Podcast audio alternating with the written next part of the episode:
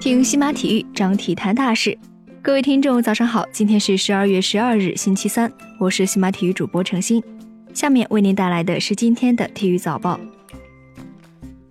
北京时间十二月十一日，NBA 常规赛继续进行，雷霆主场一百二十二比一百一十三战胜爵士。首节雷霆就打出了梦幻开局，以三十比二十二进入第二节，随后双方分差继续扩大，半场结束时，雷霆已经领先十一分。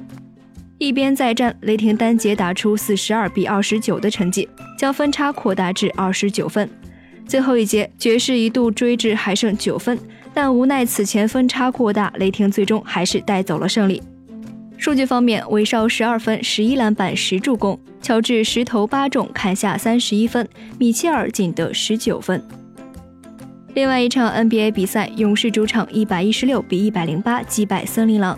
格林复出得到七分十篮板七助攻，库里砍下三十八分七篮板六助攻，汤普森二十六分。森林狼方面，唐斯三十一分十一篮板，罗斯替补得到二十一分，维金斯二十分。NBA 的其他比赛，奇才一百零一比一百零九不敌步行者，活塞一百零二比一百一十六不敌七六人，鹈鹕一百比一百一十三不敌凯尔特人，国王一百零八比八十九胜公牛。骑士九十二比一百零八不敌雄鹿，魔术七十六比一百零一惨败独行侠，灰熊九十九比一百零五不敌掘金，快船一百二十三比一百一十九胜太阳，热火一百零五比一百零八不敌湖人。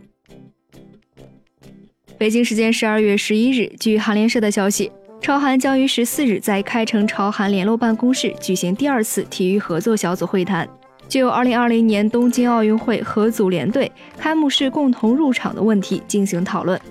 朝韩首次共同入场是在2000年的悉尼奥运会上，之后在2002年的釜山亚运会、2003年的青森亚冬会、2004年雅典奥运会、2005年澳门东亚运动会、2006年意大利都灵冬奥会、2007年长春亚冬会上，朝韩都有共同入场。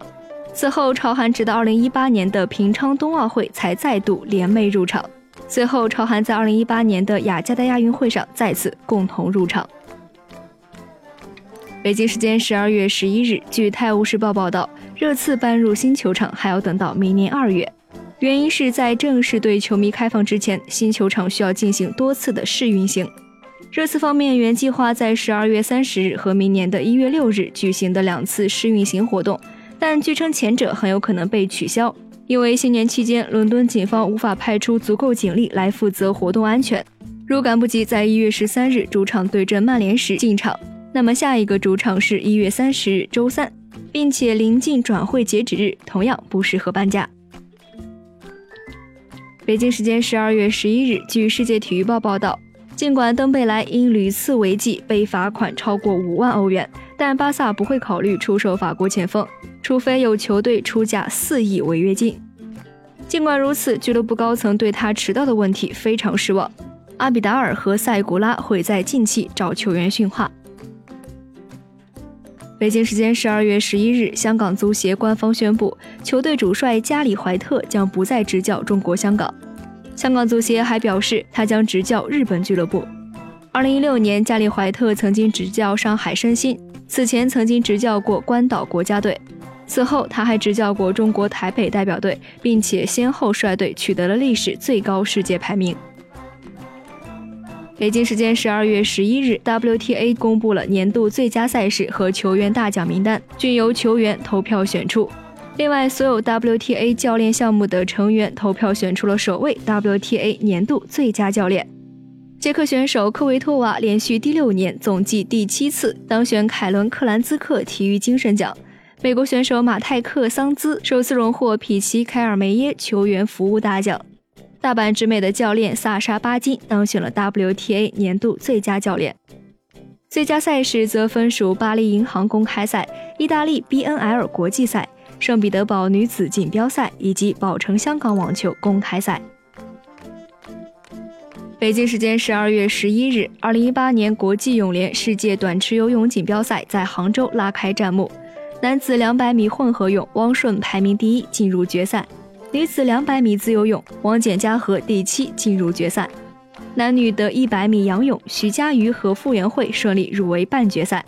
男子一百米的蛙泳预赛，颜子贝意外被淘汰。当地时间十二月十一日，斯诺克苏格兰公开赛展开了首轮争夺。